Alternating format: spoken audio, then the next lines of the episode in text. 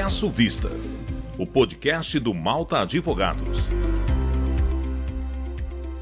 Olá, pessoal, sejam muito bem-vindos ao Peço Vista. Neste espaço, como vocês já sabem, nós tratamos das atualidades mais relevantes no campo do direito e da política, sempre guiados por nossos especialistas. Bem, em 13 de maio de 2020, o presidente da República editou a medida provisória 966-2020, que trata da responsabilização de agentes públicos em tempos de pandemia. Uma MP que, pelo seu teor, despertou debates calorosos. Há quem tenha defendido, inclusive, ser a medida uma espécie de válvula de escape para a execução de atos ilícitos. Para discutir isso com a gente hoje, eu conto hoje com a presença da Ana Vogado, sócia aqui do escritório. Ana, seja bem-vinda mais uma vez aqui. Muito obrigada, Nathalie. Estou muito feliz de estar aqui novamente com você. Uma felicidade tê-la aqui de novo, Ana. Bem, antes de avançarmos no mérito dessa medida provisória, eu ressalto que ela foi submetida ao Congresso Nacional, como é natural, e está aguardando a apreciação do plenário da Câmara dos Deputados. Até o momento, não aparecer ou relator designado. Em 13 de julho, entretanto, por ato do presidente da mesa do Congresso Nacional, foi prorrogada a vigência dessa medida por 60 dias, de modo que o prazo agora se encerrará só no dia 10 de setembro. E olha, Ana, há sim chances de a CMP caducar. Acho que é bom a gente demarcar isso desde já, porque não parece atualmente ser prioritária na pauta do governo, até por conta das discussões de mérito que a gente vai adentrar mais à frente aqui no nosso podcast, além de, como eu disse, ter sido alvo de muitas críticas.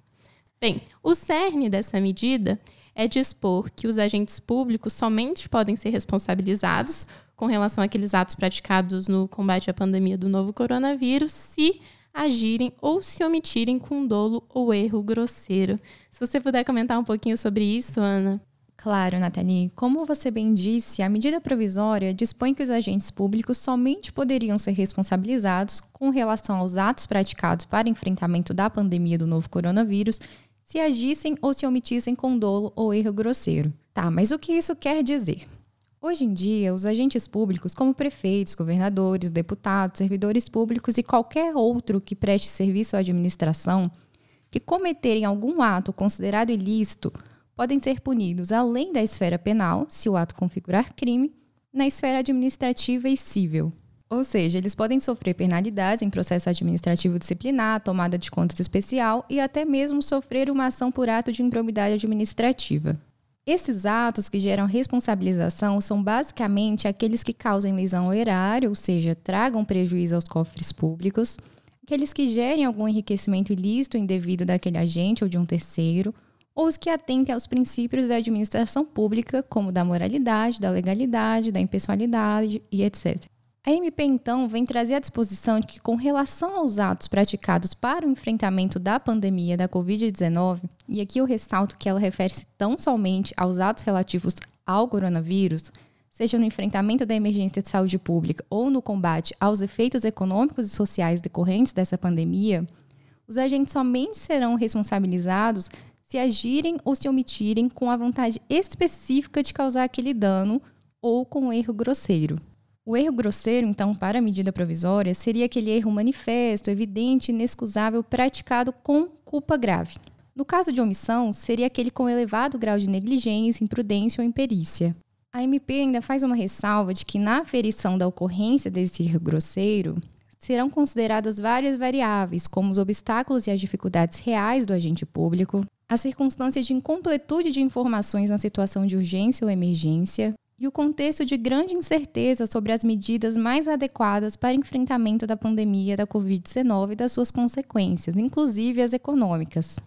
Quando foi publicada essa MP, minha percepção inicial foi até bastante simples, de que ela não inovava muito no campo da responsabilização administrativa e apenas reforçava a aplicação de normas que já existem no nosso ordenamento jurídico mas agora para os atos praticados especificamente nesse contexto de pandemia, mas como um meio de alertar os jogadores em decisões futuras para darem atenção a esses quesitos. Mas acabou que a MP encontrou uma grande resistência posteriormente na comunidade jurídica e política. Algumas instituições, como partidos políticos, se posicionaram no sentido de que a exigência do erro grosseiro para a responsabilização de um agente público por ato de improbidade administrativa, neste contexto, violaria a Constituição Federal e, portanto, seria inconstitucional. Foi até com esse entendimento que foram propostas sete ações diretas de inconstitucionalidade ao Supremo Tribunal Federal, com pedido liminar de suspensão da norma. Sim, Ana, perfeito. A questão foi levada ao STF e seria interessante que você adentrasse na análise do mérito defendido nessas ADIs. Claro, as ADIs defendiam basicamente que a MP 966 seria inconstitucional ao restringir a responsabilidade civil e administrativa aos casos de dolo ou de erro grosseiro, prevendo que o nexo de causalidade entre a conduta e o resultado danoso não implicaria por si só a responsabilização do agente público.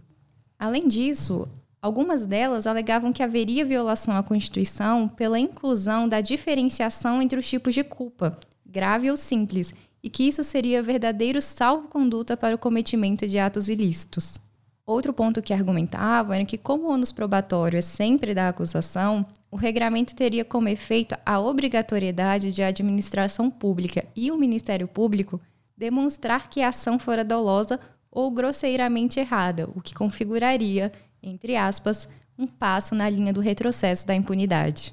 Bom, aqui antes de mais nada, é muito importante pontuar, pela percepção que se gerou de que a MP representaria até mesmo uma impunidade para o cometimento de crimes, que a MP trata da responsabilização administrativa e civil exclusivamente, sem possuir qualquer relação com o direito criminal. Até mesmo porque ela nem poderia, pois pela Constituição Federal é vedada a edição de medidas provisórias que tratam sobre matéria de direito penal e processual penal. Então, a MP nada influencia caso haja o cometimento de crimes pelo agente público e eles não estão ilesos caso cometam algum ato ilícito tipificado na norma penal. Mas falando agora especificamente no âmbito civil e administrativo, em que a MP é realmente aplicada, o que acontece é que ela, como eu tinha falado, não traz uma grande novidade ao ordenamento jurídico. A MP, em grande parte, apenas repete o que já tinha disposto a Lei de Improbidade Administrativa, que é a Lei 8429, de que o agente público somente será responsabilizado em caso de dolo ou erro grosseiro, que a Lei de Improbidade Administrativa chama de culpa grave, como também está no artigo 2 da MP. Então, hoje, para uma condenação por improbidade administrativa, já é necessário que se tenha demonstrado dolo. Até mesmo a culpa grave se aplica tão somente no caso do artigo 10, referente ao ato que cause prejuízo ao erário. Para a responsabilização de um agente por um ato de improbidade administrativa, já hoje não é suficiente o nexo de causalidade entre a conduta e o resultado danoso. É necessário sim a demonstração da intenção, o dolo, de provocar aquele resultado. A improbidade administrativa não pode se confundir com uma mera irregularidade ou um ato divergente do que está na norma. Como o ministro Mauro Campbell, do STJ, que é uma referência no assunto, se posiciona várias vezes, o objetivo da legislação é o de punir exclusivamente o agente corrupto e desleal, e não o inábil. Por isso a necessidade de demonstração do dolo. A improbidade é a desonestidade, aquela vontade de causar o dano e de cometer um ato corrupto e desonesto. O mero erro, a culpa, sem que tenha havido uma má-fé ou conhecimento da ilicitude, não significa que aquele agente é ímprobo ou desonesto. E é de extrema importância que assim seja. Não acho que seja de interesse da administração punir todo e qualquer erro ou mal administrar cometido de boa fé por um agente público Senão, quem é que vai querer se tornar um servidor ou um agente público, não é mesmo? Ao final, todos os agentes e servidores sofreriam, hora ou outra, uma ação de improbidade administrativa. É preciso sempre considerar o elemento humano dos atos e, principalmente, que um ato considerado certo ou errado é algo muito subjetivo. O que hoje pode ser considerado a melhor opção, amanhã pode não mais ser, e um agente público não pode ser responsabilizado por ter se entendido diferente posteriormente que no momento que realizou o ato. Por isso, sem que se demonstre que a conduta foi praticada com um estado mental de desonestidade, não há que se falar em probidade administrativa, principalmente pela gravidade dessas sanções. Fazendo uma comparação com o direito penal aqui, a ausência de uma fé na esfera civil e administrativa funcionaria como uma falta de consciência da ilicitude, ou seja, da antijuridicidade, que exclui a culpabilidade no âmbito penal. E o Instituto da Improbidade Administrativa possui um laço muito estreito com o direito penal em razão da semelhança entre eles, tanto que enquadramos ambos como direito sancionador. A improbidade seria justamente o ponto de encontro entre o direito civil e o penal. E por isso é necessário que, assim como no direito penal, em que há excludentes de licitude e de culpabilidade caso a caso, na improbidade administrativa também haja essa análise pormenorizada. E além disso, o mais importante é que, assim como no direito penal, na improbidade administrativa também haja o respeito às garantias fundamentais do acusado, inerente ao Estado democrático de direito. Nesse ponto também, é importante fazer uma ressalva quanto à alegação extraída nas ADIs de que passar ao Ministério Público o ônus da prova de demonstrar o dolo seria um passo na linha do retrocesso da impunidade. Na verdade, o ônus probatório, no caso especificamente das ações de improbidade, o que não acontece nos processos administrativos, é sim sempre da acusação.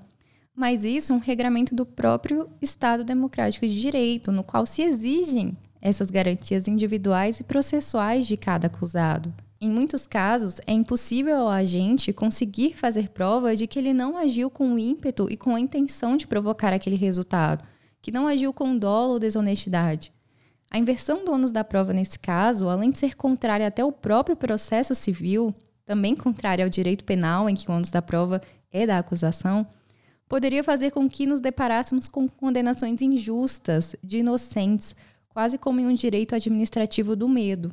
Então, também nesse aspecto, a MP não muda muito o cenário já existente e apenas reforça a necessidade de que a acusação demonstre aquele dolo ou erro grosseiro, no caso culpa grave, para a responsabilização de um agente público. E as semelhanças da MP com o ordenamento jurídico também não se restringe a isso. Quanto às demais disposições da MP, por exemplo, a de que o erro grosseiro somente será configurado após a análise que levará em consideração os obstáculos e as dificuldades reais do agente público, ela se assemelha muito, mas com uma estrutura diferente, dos novos artigos inseridos na Lei de Introdução às Normas do Direito Brasileiro, que chamamos de LINDB, em 2018, os quais estipulam que na interpretação de normas sobre gestão pública serão considerados obstáculos e as dificuldades reais do gestor e as exigências das políticas públicas a seu cargo. E quando a LINDB fala em normas sobre gestão pública, é muito razoável que imaginemos que ela também está a tratar das normas de improbidade administrativa. O que temos que vai um pouco em sentido contrário a essa percepção é o entendimento que vem adotando o TCU sobre a LINDB de que o limite da responsabilidade pessoal do agente público aos casos de dolo ou erro grosseiro somente se aplica para a responsabilidade de cunho sancionatório, não alcança, então, a responsabilidade civil, que seria de efetivamente reparar o dano ou ressarcir o erário. Ou seja, somente seria aplicada multa no âmbito do Tribunal de Contas e outras penalidades se o agente realmente tivesse agido com dolo ou culpa grave, mas o ressarcimento ao erário seria independente disso. E aí que residiria então a grande diferença entre a MP 966 e os artigos da LINDB inseridos em 2018. Enquanto o artigo da LINDB seria aplicado, segundo o TCU, apenas aos casos de responsabilização de cunho sancionatório, a MP 966 estaria dispondo expressamente que essa limitação da responsabilização aos casos de dolo ou erro grosseiro se aplicaria também no caso de reparação de danos ou ressarcimento dos prejuízos causados para a administração pública. Mas essa diferenciação se deve muito mais em razão da interpretação que deu o TCU à LINDB que pelo texto da norma propriamente dita. Muito bem, Ana, mas além disso, ainda teve outra expressão que gerou controvérsia no texto da MP, como você já havia dito, que é o tal do erro grosseiro, né? De fato, a expressão erro grosseiro é um pouquinho vaga, indeterminada, e possibilita interpretações das mais variadas possíveis. Foi essa uma grande preocupação. A medida provisória prescreve alguns fatores que devem ser considerados para que possa caracterizar ou não um erro grosseiro, mas ainda assim a interpretação seria um pouco casuística, e isso, é claro, gerou um sentimento de que haveria posteriormente uma certa impunidade dos agentes políticos e servidores públicos. Mas foi nesse sentido que caminhou bem a decisão do Supremo Tribunal Federal no julgamento das ADIs. Por maioria, o STF não considerou a MP 966 inconstitucional, mas entendeu por bem dar interpretação conforme a Constituição para definir quais seriam os atos caracterizados por erro grosseiro. Foi considerado erro grosseiro, para o STF, O ato administrativo que enseja violação ao direito à vida, à saúde ou ao meio ambiente equilibrado, por inobservância, um, de normas e critérios científicos e técnicos, e dois, dos princípios constitucionais da precaução e da prevenção. Além disso, o ministro Luiz Roberto Barroso, relator das ações, também propôs que a autoridade a quem compete decidir deve exigir que as opiniões técnicas em que baseará sua decisão tratem expressamente das normas e critérios científicos e técnicos, tal como estabelecido por organizações e entidades médicas e sanitárias. Então, basicamente, foi considerada constitucional a MP, mas com a ressalva de que as ações não podem ser tomadas ao bel prazer do agente público, mas baseadas em opiniões técnicas com critérios científicos e normativos, como estabelecido por organizações e entidades médicas. Muito bem, Ana Maravilha. Então, na sua percepção, a MP ela não inovou drasticamente no ordenamento jurídico e caminhou bem o texto. Sim, acredito que a MP tenha sim caminhado bem. Apesar de de fato não haver mudanças tão drásticas assim comparadas às normas que já existem no nosso ordenamento, o fato é que um reforço normativo nesse caso pode produzir efeitos muito relevantes, ainda que para reafirmar um modelo que hoje já existe e desestimular sua não aplicação por qualquer razão que seja. Nesse momento tão delicado, não seria interessante para a sociedade que os agentes estivessem paralisados na adoção de políticas públicas por receios de, sem saber o que fazer, serem responsabilizados posteriormente. Acredito que as disposições da MP não anuem com fraudes, corrupção ou desvios de conduta, até mesmo porque o dolo e o erro grosseiro seguem censurados. Apenas se protege a atuação técnica de boa fé ainda que equivocada, se não se tratar de erro grosseiro.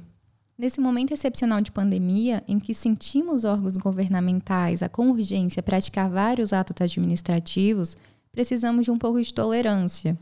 E se tirarmos eventual carga ideológica e política da análise que realizaremos, levando essas disposições para um outro contexto, percebemos sua grande relevância.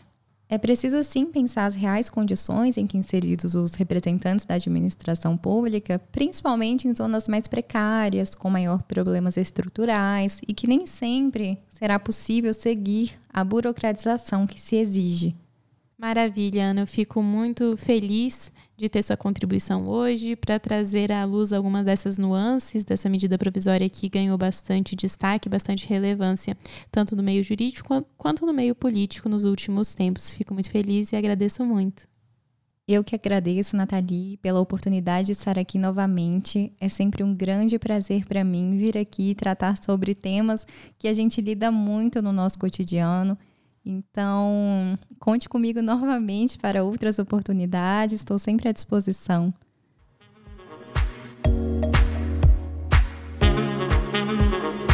Você ouviu Peço Vista, Peço Vista, o podcast do Malta Advogados. Siga nossas redes sociais e confira esse e outros episódios no site maltaadvogados.com.